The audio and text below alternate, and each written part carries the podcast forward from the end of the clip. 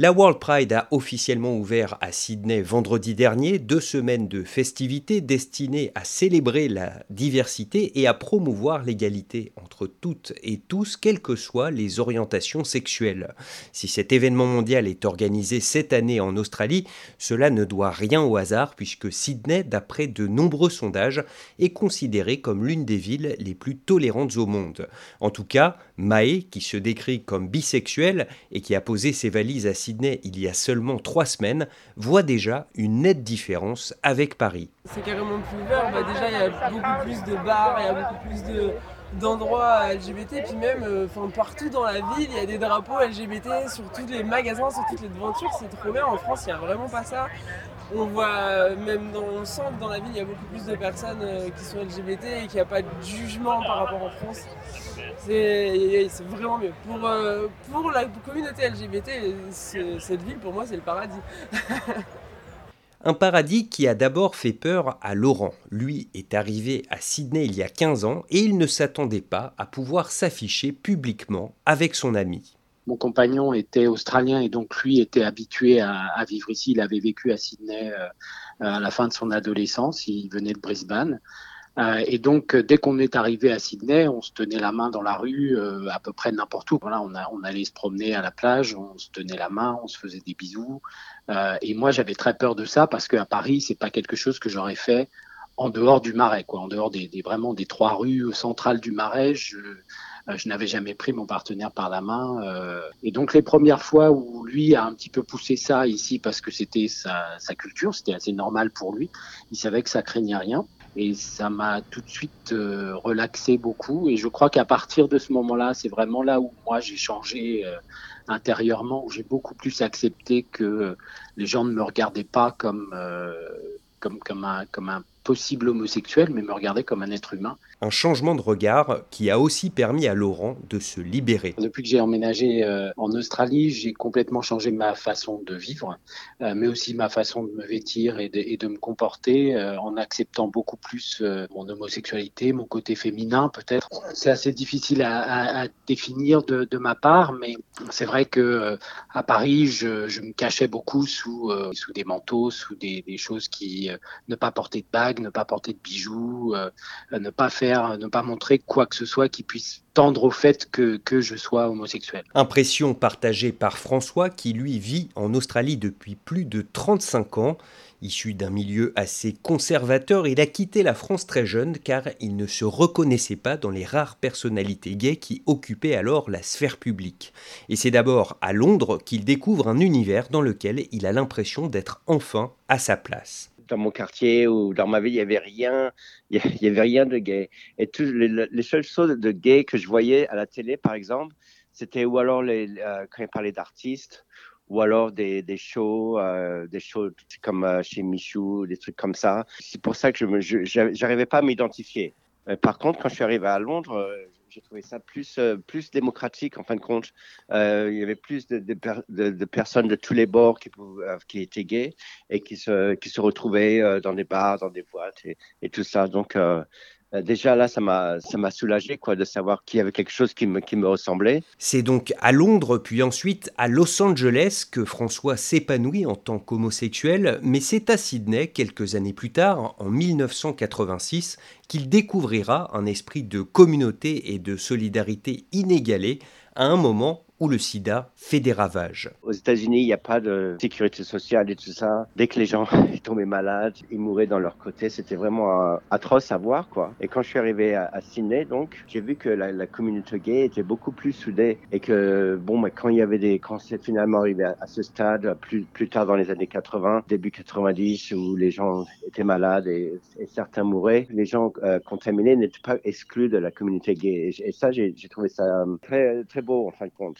Et euh, c'est quelque chose qui m'a fait plaisir et, c'est quelque chose qui, qui, me, qui me ressemblait. Quoi. Je, voulais, je voulais faire partie de cette communauté. Quoi. En France, où il a continué de retourner régulièrement après son installation à Sydney, François n'a jamais ouvertement déclaré son homosexualité à ses parents. Mais il faut dire que le principe même du coming out lui pose quelques problèmes. Les, les personnes hétéros, ils n'ont pas à faire ça.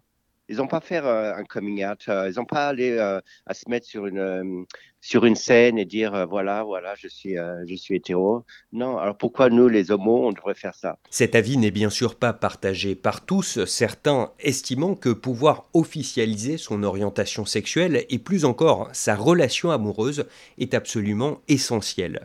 C'est la raison pour laquelle Ben, qui partage la vie d'un Australien depuis maintenant 13 ans, s'est félicité de la légalisation du mariage pour les personnes de même sexe en 2017. Un, an avant, avec on s'est marié en France, donc c'était euh, autorisé en France de se marier, c'était toujours pas autorisé en Australie de se marier. Et le fait qu'un an après, ce soit accepté ici en Australie, pour moi, personnellement, ça m'a soulagé en sachant que euh, mon mariage en France sera reconnu ici en Australie directement. Pour moi, ça a été un soulagement. Et euh, le fait que ce soit fait par référendum ici en Australie et que la population ait accepté par majorité le mariage gay, ça prouve vraiment que les Australiens sont beaucoup ouverts et que ils acceptent euh, euh, l'homosexualité. Un enthousiasme partagé également par Caroline, une chanteuse professionnelle installée depuis une dizaine d'années à Sydney avec sa compagne qu'elle a rencontrée à Paris. Mais celle-ci note qu'avant même ce fameux référendum, il y avait déjà une reconnaissance officielle des couples de même sexe à travers la délivrance de visas de résidents permanents pour les couples non mariés. En 2010, Michel m'annonce bah, de toute façon, on est ensemble de facto depuis 2008. On avait les preuves. Je devais montrer, euh, prouver que j'avais euh, une membership à la gym. Euh, une, mon nom sur une des, des bills, l'électricité, etc. Et moi, j'étais là, ah bon? Et j'ai vérifié, et en fait, ce de facto, ça existe depuis 75. 1975. Et c'est bien spécifié, les couples peuvent être hétérosexuels et homosexuels. Donc ça, ça m'avait vraiment impressionné. J'avais trouvé ça super. Pour Laurent, les souvenirs de ce référendum sont plus mitigés, heureux bien sûr que le oui l'ait emporté, mais aussi choqué que le gouvernement de Malcolm Turnbull en soit passé par là plutôt que de simplement voter la légalisation du mariage gay au Parlement. Encore aujourd'hui, il reste blessé par les propos tenus par certains opposants. Dans les six mois de campagne un petit peu de, ce référendum et, du vote postal, je me suis senti comme un demi-citoyen euh, et tout d'un coup je me suis pris un petit peu une, une euh, dans la figure en, recevant ce rejet général en disant non, non, on vous compte pas vraiment pour des, pour des gens normaux. Donc on va demander à tout le monde s'ils sont d'accord pour que vous ayez le droit de vous marier comme tout le monde. Ça, ça m'a fait euh, très très mal. Je ne suis pas encore sûr d'avoir complètement digéré d'ailleurs euh, cet aspect-là de la vie politique. Si la tolérance à l'égard des personnes LGBT à Sydney et plus généralement en Australie est considérée par toutes les personnes que nous avons interrogées comme bien supérieure à ce qu'elle est en France, Caroline estime qu'encore aujourd'hui les femmes gays ne sont pas aussi bien loties que les hommes. Les hommes euh, gays ont l'ont beaucoup plus facile que les femmes gays. Et puis, euh, ça met quand même des bâtons dans les roues euh, aux femmes quand elles s'annoncent, se, se présentent comme gays. Par exemple, la Rebelle, la fameuse actrice australienne Rebelle Wilson, tout allait très bien jusqu'à ce qu'elle dise qu'elle était gay et elle, reçoit pas mal de, messages de harcèlement, etc. et d'insultes. Elle est, elle est trollée, quoi, pas mal.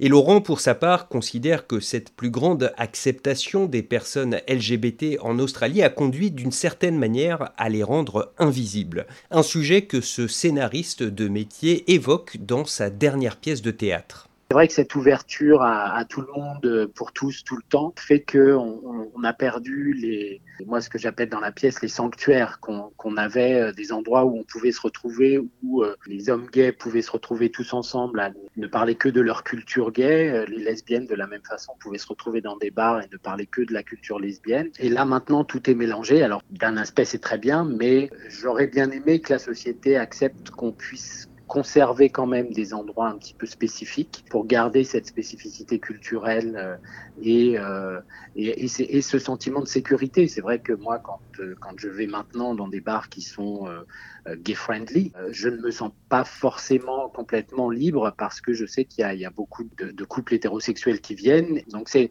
un petit peu ce, ce, paradoxe-là. Et, c'est vrai que c'est un paradoxe, c'est qu'on a tellement lutté pour avoir les mêmes droits que tout le monde et pour faire partie intégrante de la société, que maintenant demander d'avoir des endroits spécifiques pour nous, ça, ça, paraît un petit peu euh, contre-intuitif. Mais, c'est vrai que moi, ça me, manque quelque part d'avoir ces endroits spécifiques où, où je peux vraiment me relaxer complètement. Quant à vous, chers auditeurs, que vous fassiez partie de la communauté LGBT ou pas, nous vous rappelons que la grande parade de Mardi Gras, c'est samedi 25 février et que la World Pride, elle, se termine le 5 mars prochain.